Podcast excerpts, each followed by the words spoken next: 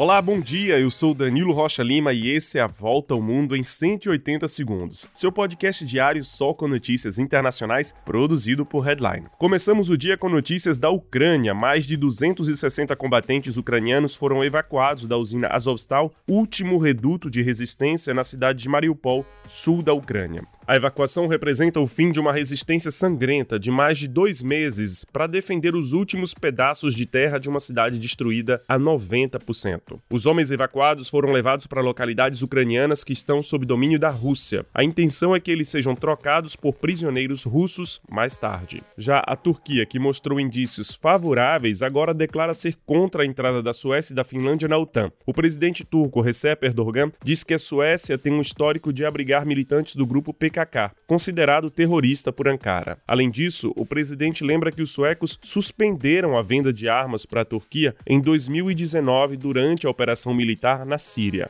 E a guerra na Ucrânia segue tendo consequências no preço dos alimentos. A Índia, afetada pela redução da produção ucraniana e russa e por uma grave crise de seca e onda de calor, agora anuncia um embargo da exportação de trigo. Resultado: o preço do trigo bateu recorde na Europa e ameaça o abastecimento de pelo menos 27 países, principalmente os africanos. E olha, a gente falava aqui dias atrás sobre o Sri Lanka, país onde uma grave crise econômica se aprofunda ainda mais essa semana. Segundo o novo primeiro-ministro do país, Ranil Wickremesinghe, o Sri Lanka teria petróleo para somente mais um dia. O país já sofre com a falta de medicamentos e outros produtos essenciais. O governo local não tem dólares suficientes para pagar três navios com carregamentos de petróleo que esperam para atracar em Colombo, a capital do país. O Sri Lanka vive a sua pior crise econômica depois de ser governado pela mesma família por 20 anos. O presidente do país nomeou um novo primeiro-ministro na semana passada, mas manifestantes continuam a pedir a saída imediata dos dois. E na França, depois de mais de três semanas da sua reeleição, eleição, o presidente Emmanuel Macron nomeou Elisabeth Borne primeira-ministra. Elisabeth Borne foi ministra do Trabalho no primeiro mandato de Macron. Ela já tem um primeiro grande desafio em junho, as eleições legislativas, que formarão o próximo parlamento francês. Emmanuel Macron espera obter maioria no parlamento para poder aprovar as reformas prometidas em campanha para o seu segundo mandato. E depois de dois anos de cancelamento e mudanças de datas por causa da pandemia de Covid, começa hoje o Festival de Cannes, na França. O Brasil está